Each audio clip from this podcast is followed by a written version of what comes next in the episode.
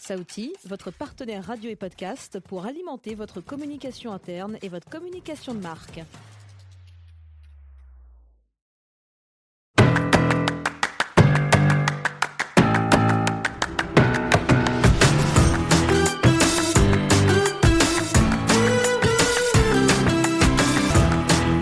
Next Job. Next Job. Découvrez les métiers dans l'air du temps. Bonjour Alexia. Bonjour Mickaël. Merci beaucoup euh, d'avoir euh, bien voulu faire cette interview euh, par Skype.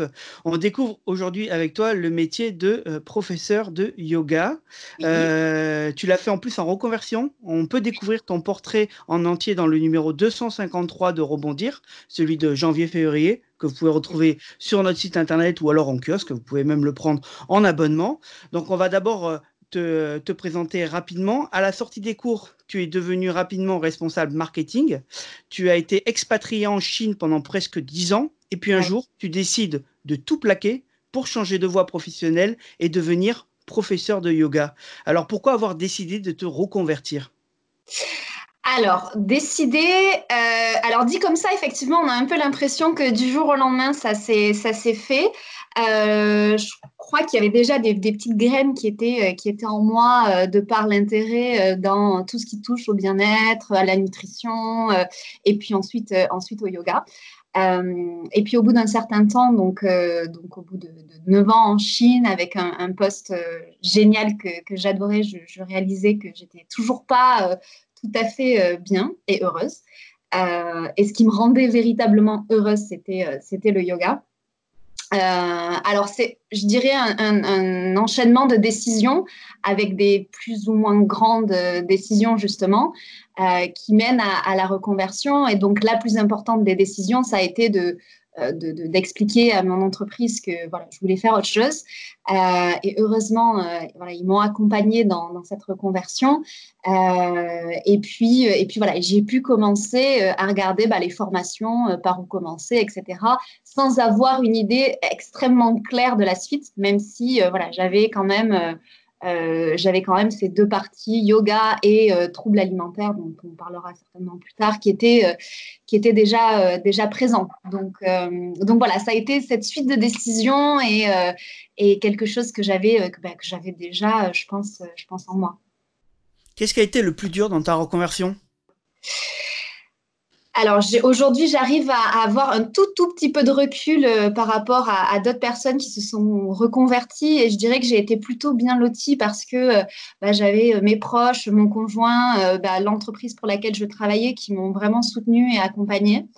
ce que je trouve compliqué, c'est le regard des autres qui cherchent à rapidement remettre une étiquette. Donc, c'est-à-dire que bah, j'étais plus responsable de filiale ou euh, directrice marketing, il fallait que je sois euh, professeur de yoga et que je donne des cours directement, alors que c'était pas forcément euh, pas forcément ce que je voulais faire uniquement. donc, je trouve que socialement c'est compliqué parce qu'il n'y a pas de, de, on laisse pas de temps aux gens pour dire bah non en fait je sais pas tout de suite ce que je veux faire. Donc ça, je trouve que c'est euh, voilà, c'est ce qui est compliqué et ce que je trouve dommage. Euh, parce que j'ai l'impression que bah, soit on est au chômage, on on sait pas euh, ce qu'on va faire et c'est compliqué, voilà. Alors moi, j'étais pas au chômage, j'avais le, diplôme pour être prof de yoga, donc il fallait que je donne des cours de yoga, voilà. Alors que finalement, en, en, parallèle de ça, quand on dit bah, je suis CEO ou je travaille chez L'Oréal, bon, les gens posent pas trop de questions en plus. Euh, donc voilà, donc j'espère qu'on laissera euh, à toutes les personnes qui se reconvertissent euh, et toute personne qui se pose des questions, en tout cas, qu'on sera bienveillant envers eux et qu'on leur laissera le, temps du doute et, un petit peu du, flottement. voilà. Et tu, tu, nous as parlé d'un diplôme. Est-ce qu'il faut obligatoirement un diplôme pour exercer en poussière de yoga? Alors, il ne faut pas obligatoirement de diplôme. Euh, euh, par exemple, dans tous les studios euh, en France, on ne demande pas de diplôme. Alors, ce qui est, il y, a deux aspects par rapport au diplôme qui sont positifs et, négatifs. le positif du fait qu'il n'y ait pas de diplôme, c'est le fait de ne pas enfermer le yoga avec des critères qui sont très, très liés au diplôme, justement, parce que le yoga, c'est une discipline, c'est de la culture, c'est un mode de vie, donc c'est extrêmement vivant. donc, comment enfermer ça dans un diplôme? Je trouve que c'est un point de vue qui est très, comment dire, occidental, euh, et, peut-être aussi un peu capitaliste, je ne sais pas. Euh, mais en parallèle de ça, vu que le yoga explose, toute l'industrie du bien-être explose, euh, on, a, des professions dans tous les sens, des personnes qui, enseignent dans tous les sens, et ça peut être extrêmement dangereux. Donc je trouve que le diplôme est vraiment un garde-fou. et j'invite les gens à, les, personnes, les élèves ou les, que ce soit dans le yoga ou dans toutes les professions du, bien-être, euh, les, personnes qui s'y intéressent à demander au moins la formation du thérapeute ou du professeur de yoga. Euh, et ensuite, donc, euh, concernant le diplôme, il en existe quand même. donc, ce sont les États-Unis avec l'Alliance de yoga, Yoga Alliance, qui donne ces diplômes. Donc, moi, c'est le diplôme que, j'ai et je peux, exercer à l'international, partout dans le monde. Euh, donc, ce qu'a fait les États-Unis, c'est un petit peu bah, euh, ce que n'ont pas fait les Indiens euh, en voyant le boom du yoga. Eux, ils se sont dit, bah, nous, on va créer un diplôme et on va, on va réglementer un peu tout ça. donc voilà, donc aujourd'hui, ce, qui est, ce qui est un peu bizarre, c'est que ce sont les Américains qui donnent la validation de la compétence, même aux Indiens, donc c'est bizarre. Mais bon, voilà, les Indiens travaillent aussi sur ça, donc petit à petit, c'est en train de se structurer. Donc en gros, il y a un gros boom et, comme, beaucoup de, comme dans beaucoup d'activités d'industrie, quand il y a un boom comme ça, ça se structure. Donc voilà. On a compris hein, dans, tes paroles, il ne faut pas que le diplôme, il faut beaucoup euh, de, euh, de soft skills, comme on dit. Euh, comment tes expériences passées, personnelles et professionnelles, parce que tu nous as parlé aussi de troubles alimentaires, donc ça a dû jouer, comment ces expériences te servent dans ce métier? Alors, euh, donc je rebondis sur euh, le, côté perso et, troubles alimentaires. Euh, donc j'ai été, enfin j'ai eu un trouble alimentaire, donc d'anorexie mentale depuis toute petite. Et le yoga, la méditation m'ont vraiment aidé à mes proches et puis des thérapeutes, etc. m'ont vraiment aidé à, sortir de ça. donc en ça, j'arrive à et aussi parce que je me suis beaucoup intéressée euh, à la question euh, des troubles du comportement alimentaire, que j'ai échangé avec des professionnels, etc. Euh, j'ai une forme d'expérience bah, et d'empathie et, de, compréhension. Enfin, j'ai un filtre en tout cas d'anciennes malades. J'aime pas dire malade, mais bon, voilà. Malade. donc c'est vrai que ça m'aide beaucoup, ça m'aide beaucoup et en même temps j'essaye de pas de pas mettre trop quasiment pas mettre d'émotionnel ou de projection dans, les échanges que je peux avoir avec les personnes que je rencontre aujourd'hui et qui utilisent le yoga pour, euh, bah, pour aller vers de la rémission. Euh, donc ça, c'est le côté euh, personnel.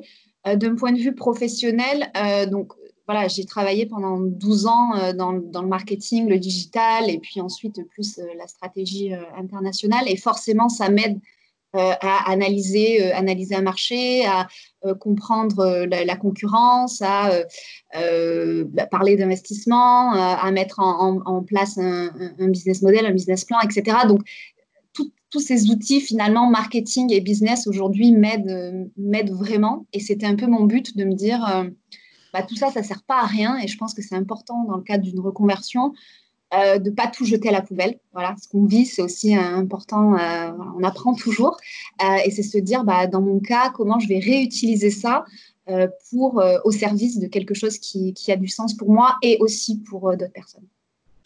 Quelles sont selon toi les compétences et les qualités indispensables pour devenir professeur de yoga?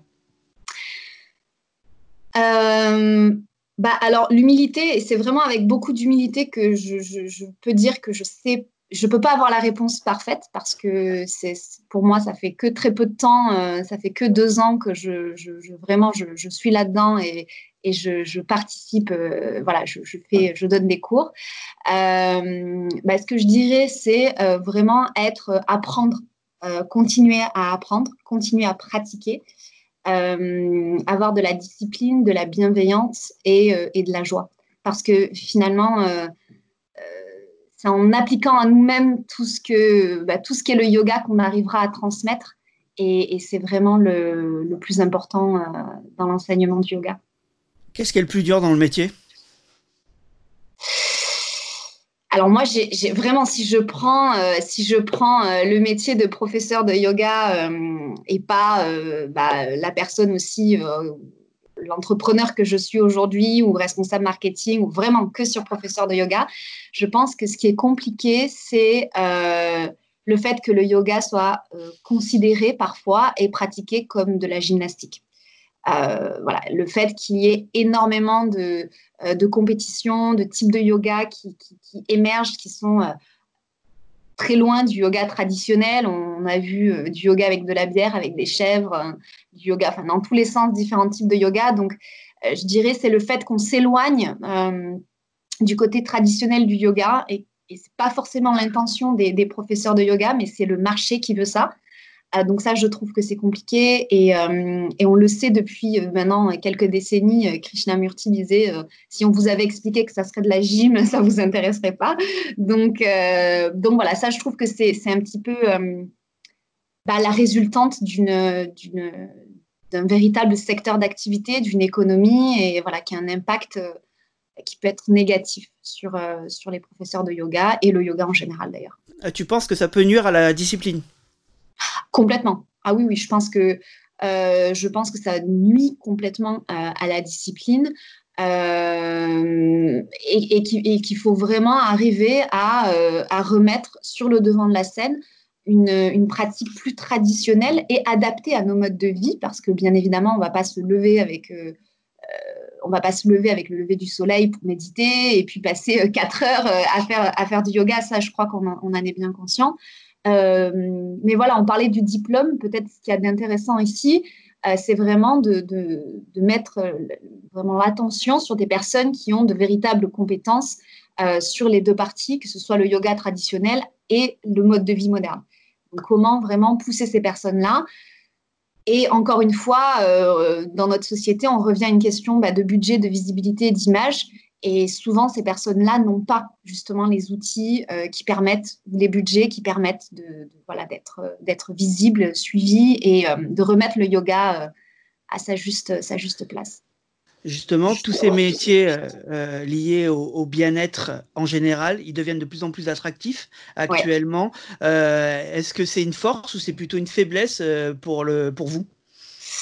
Alors, bah, ça dépend, euh, ça dépend euh, pour euh, nous. le nous, enfin, à la fois dans le nous, il y a de très grandes entreprises multinationales du bien-être, des marques de vêtements, des applications, un bien-être qui s'étend à la santé, donc tout ce qui est lié.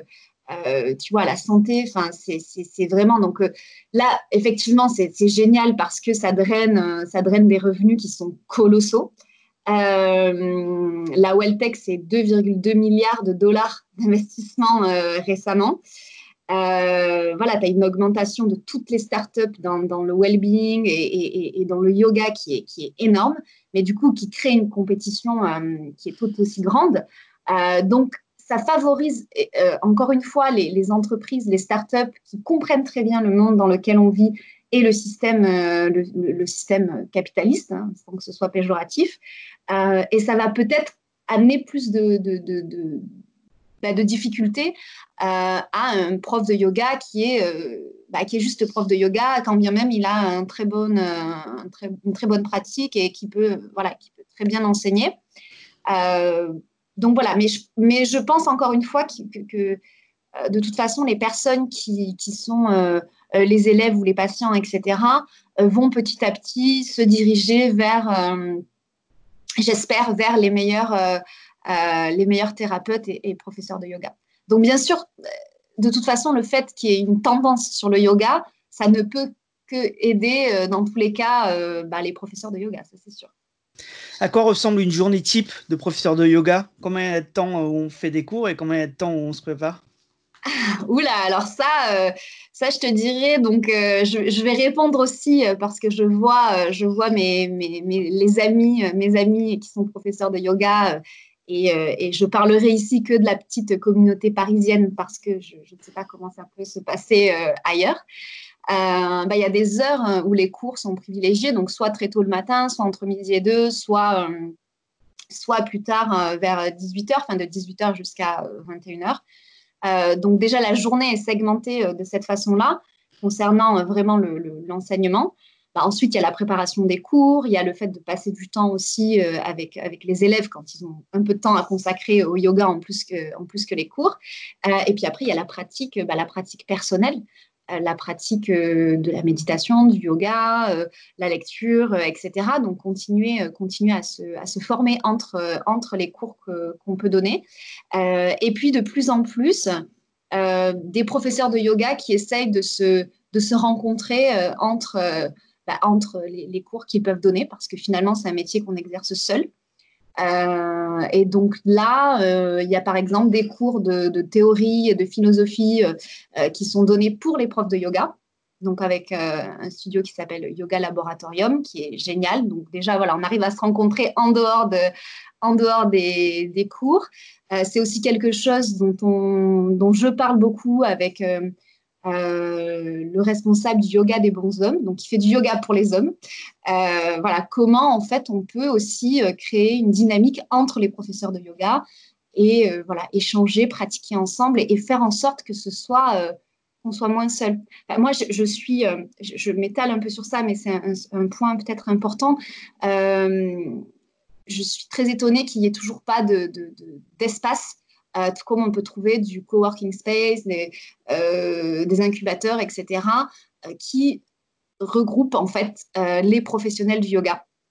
Parce qu'en fait, on peut, être, on peut être prof de yoga, prof de méditation, professeur de philosophie, de théorie, etc. Et tout ça, c'est le yoga en fait. Donc voilà, ça serait vraiment génial qu'il y, ait ce genre de lieu pour qu'on soit moins seul et puis voilà, pour qu'on puisse aussi transmettre au mieux. On l'a compris, tu es euh, entrepreneur, donc euh, ça doit être une grande partie aussi des métiers, euh, des professeurs de yoga, ils doivent être indépendants. Comment réussir à se démarquer justement en étant indépendant? Alors, je, si je peux donner quelques conseils ici, ça serait bah, déjà ne pas faire n'importe quoi, c'est-à-dire la course à euh, la course à, euh, la différence, euh, donc faire des cours, enfin déformer le yoga justement. Enfin, je pense que le fait d'être d'enseigner le yoga au, plus proche de ce qu'il est, ça doit rester une, priorité. Donc ne pas faire n'importe quoi sur le, style de, yoga qui est, enseigné. ensuite, bah, connaître cette industrie, vraiment s'intéresser à le nombre de professeurs de yoga, euh, le marché, euh, euh, le, prix moyen pour les cours, les horaires,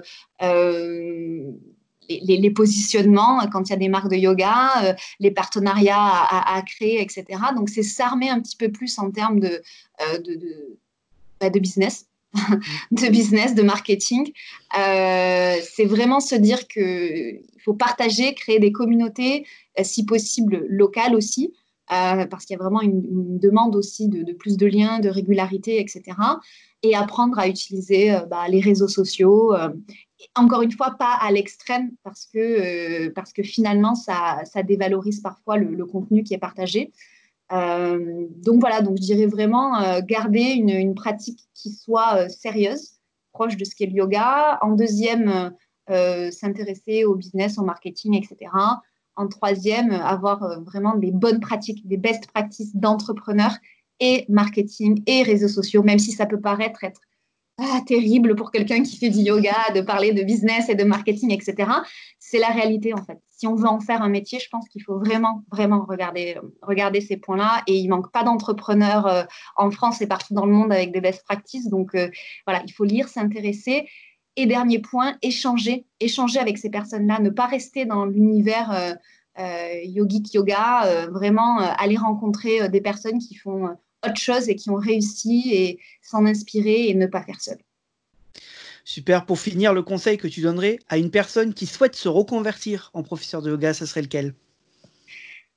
Se poser la question de l'intention. C'est-à-dire, est-ce que, est que je veux me reconvertir parce que j'aime le yoga, euh, parce que je veux pratiquer tous les jours et parce que peut-être j'enseignerai euh, quelques cours comme ça euh, Ou est-ce que je veux me reconvertir parce que véritablement je, veux en faire une entreprise, je veux pouvoir gagner ma vie avec et c'est c'est pas ça doit pas être tabou de le dire.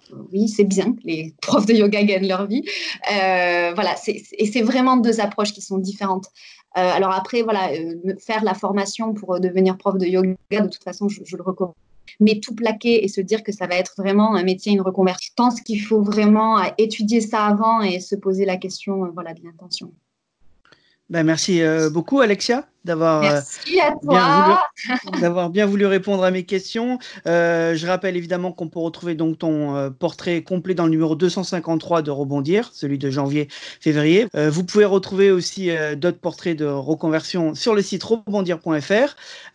si je résume rapidement, j'ai compris qu'il fallait de l'empathie, qu'il fallait être humble et surtout qu'il fallait pas avoir peur de continuer d'apprendre tout le temps. C'est bon, j'ai bien résumé? Oui, c'est parfait. Merci, Alexia. Merci.